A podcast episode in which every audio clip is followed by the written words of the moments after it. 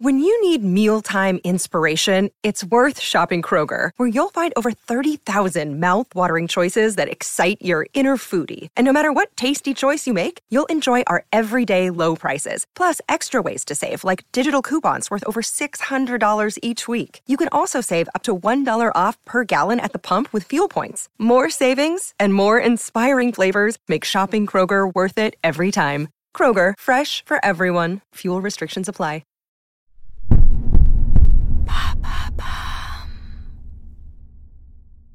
Après avoir séjourné en prison, un homme écrit une autobiographie un peu romancée, car elle mêle sa vie mais aussi celle des autres détenus. Le livre au grand succès fait scandale et encore aujourd'hui, nombreux sont ceux qui cherchent à détruire l'image d'Henri Charrière, dit le papillon. À travers une polémique encore animée, découvrez sa true story.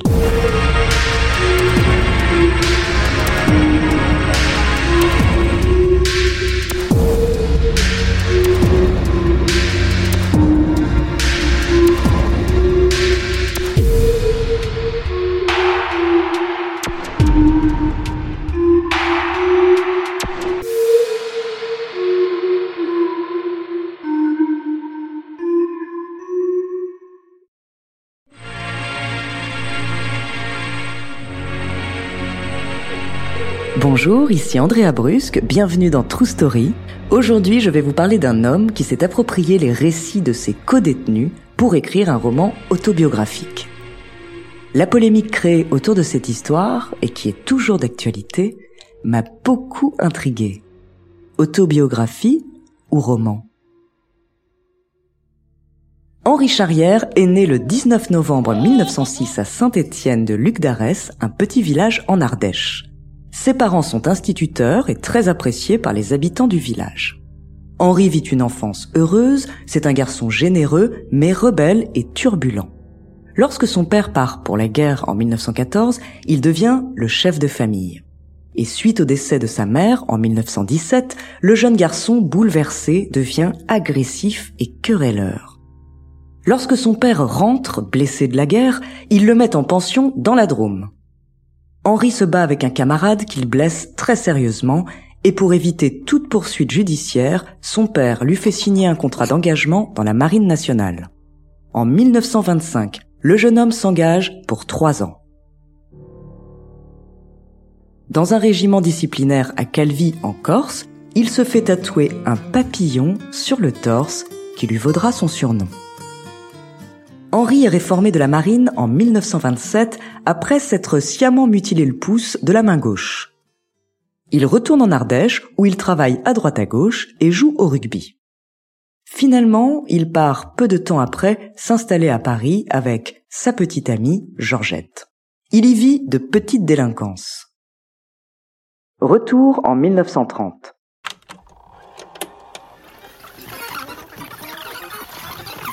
Nous sommes le 26 mars 1930, place Clichy. Il est 3h30 du matin. Deux hommes arrêtent un taxi. Le premier aide le second à monter et indique Clichy tabac au chauffeur. Là, il retrouve deux femmes qui montent dans le taxi direction l'hôpital Lariboisière. Pendant le trajet, le chauffeur se rend compte que l'homme à l'arrière de son taxi est sérieusement blessé au niveau de l'abdomen.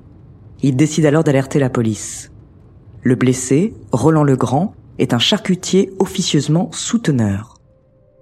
Il vient de recevoir une balle dans le ventre. À l'hôpital, les médecins ne parviennent pas à le sauver et Roland décède le 27 mars à minuit 10. Juste avant de s'éteindre, il dévoile à la police le nom du tireur, Papillon Roger. Le 7 avril, Papillon Pousse Coupé, ou plutôt Henri Charrière, est arrêté. Il est conduit en justice. Le 28 octobre 1931, il est condamné aux travaux forcés à perpétuité en Guyane. Henri niera toujours les faits.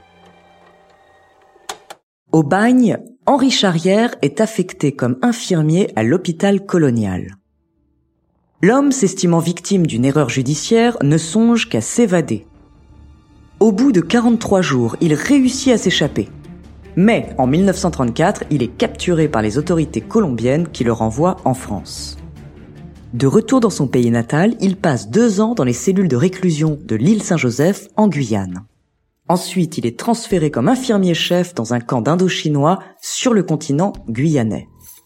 C'est ainsi que pendant plus de dix ans, il se fait confident des bagnards qu'il soigne en écoutant leurs aventures. Mais Henri en a assez.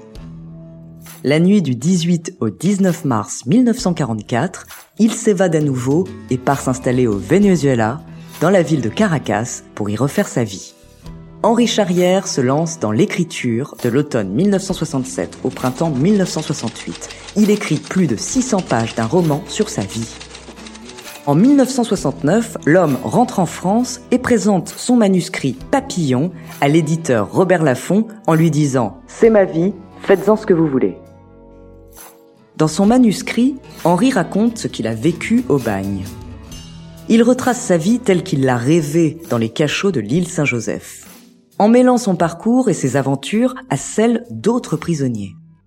Il reconstruit son passé. Robert Laffont est subjugué par le roman. Pourtant, l'éditeur se doute que tout n'est pas exact sur le plan historique. Pour vérifier les faits, il dirige de petites enquêtes administratives qui confirment les grandes lignes du manuscrit. Robert édite et publie Papillon sous l'appellation roman et non récit. Il lance ainsi sa nouvelle collection Vécu. Le livre va faire mouche auprès du public, impressionné par la vie de cet ancien bagnard. Récit ou roman? À une époque où le concept de roman autobiographique n'existe pas, une polémique naît autour de Papillon et des enquêtes sur le passé d'Henri Charrière sont menées. Parmi les curieux, le journaliste et auteur Gérard de Villiers part à la recherche du passé du papillon au Venezuela et en Guyane française.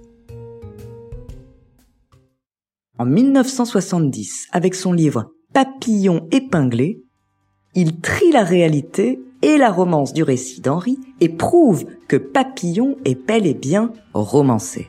Au même moment, Georges Ménager, journaliste, publie les quatre vérités de Papillon et fait naître une entreprise de dénigrement contre Henri Charrière qui n'a depuis jamais cessé. Ce mouvement permet aux jaloux du succès de Papillon de se monter contre Henri. Mais ce ne sont pas seulement les journalistes et auteurs qui se liguent contre Papillon. N'oublions pas que les premiers concernés par cette polémique sont bel et bien les bagnards eux-mêmes dont Henri aurait volé les récits. En effet, certains anciens forçats, malades de jalousie, dénoncent eux aussi les mensonges d'Henri. Ils n'acceptent pas que leur ancien soigneur se soit approprié les épreuves qu'ils ont vécues pour en faire son succès en les romançant, Surtout que ces récits ont permis à l'auteur d'accéder à la gloire et à la richesse. Les anciens bagnards se font un plaisir de recevoir les journalistes qui par leurs témoignages veulent rétablir la réalité sur le passé de Papillon. Mais ces témoignages ressemblent plutôt à des actes de jalousie et de colère et deviennent parfois eux-mêmes invraisemblables. Charles Hutt, un ancien forçat, prétend être l'auteur de Papillon et n'avoir jamais connu Henri. Pourtant, aucun d'entre eux n'est réellement Papillon. Cette histoire n'est rien que le prolongement de la vie d'Henri. Robert Laffont déclarera à ce sujet Pour moi, ils racontent tous deux des histoires de bagne, cela prouve qu'ils y sont allés l'un comme l'autre, et c'est tout. Mais d'un côté, il y a un ouvrage de talent, de l'autre, il n'y a rien. Ce sont même des surveillants de prison qui prennent part au mouvement et se liguent contre Henri. L'auteur a eu l'affront de dénoncer ce qu'était leur métier, et il souhaite minimiser les propos d'Henri concernant les conditions de détention de vie dans les camps de Guyane.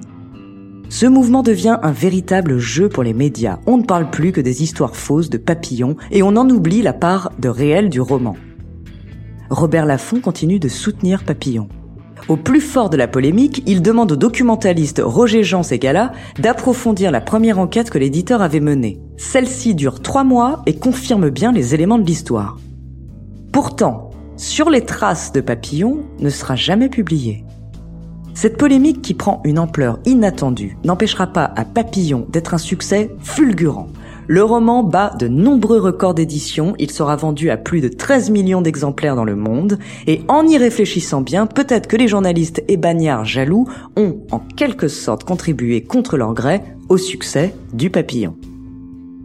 En 1972, Henri Charrière, qui n'en a que faire de cette polémique, répond aux détracteurs avec un nouveau livre, avec Banco. Il raconte sa vie avant et après le bagne. Et en 1973, l'histoire de Papillon est adaptée au grand écran par Franklin Schaffner, avec dans le rôle d'Henri Charrière la légende Steve McQueen. Steve McQueen, Dustin Hoffman. Two men with nothing in common but a will to live and a place to die. It's up to you. Certaines personnes défendent l'auteur en expliquant qu'il s'est simplement contenté de romancer des faits réels, qui sont arrivés à des personnes réelles. Henri Charrière s'est toujours amusé du scandale qui traînait autour de lui, il a bien profité de l'argent qui lui est tombé dessus pour mourir modestement. Il s'est éteint à Madrid des suites d'un cancer de la gorge le 29 juillet 1973. À l'occasion de sa mort, le journaliste du Nouvel Observateur Jacques-Laurent Bost écrit à son sujet Charrière Papillon, cent fois traité de menteur par bien plus menteur que lui, disait à sa façon la vérité sur le bagne et sur les bagnards évadés. Cette vérité était horrible, il la racontait avec un prodigieux talent de conteur, et sinon avec gaieté, du moins avec, Dieu que c'est bête non, un formidable amour de la vie. Robert Laffont et Henri sont toujours restés solidaires l'un de l'autre. En 2005, Robert écrit Je n'arrive toujours pas à comprendre que la jalousie l'emporte sur le jugement sain. J'attends que quelqu'un de crédible dise la réalité du métier. Mais la presse n'a jamais vraiment oublié le scandale et les mystères qui tournent autour du papillon. En novembre 2013, Le Point publie un article intitulé Henri Charrière dit Papillon, un sacré menteur, qui remet le scandale sur le tapis en le présentant comme un scoop et donne une image fausse du personnage. Un article jugé peu crédible par les lecteurs de l'hebdomadaire. En 2015, le chanteur français San Severino adapte son histoire dans un album intitulé Papillon, dans le style musical bluegrass l'histoire se passe dans les années 30, les cachots, le mitard, les sanctions. Vers 1944, j'ai eu ma libération. Je m'appelle Henri, mais on m'appelle Papillon.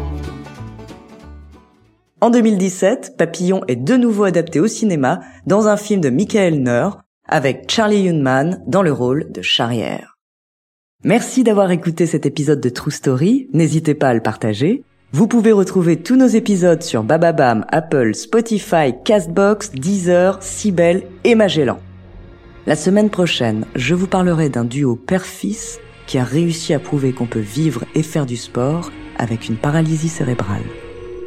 En attendant, n'hésitez pas à nous faire part d'histoires que vous aimeriez entendre. Nous nous ferons un plaisir de vous les raconter.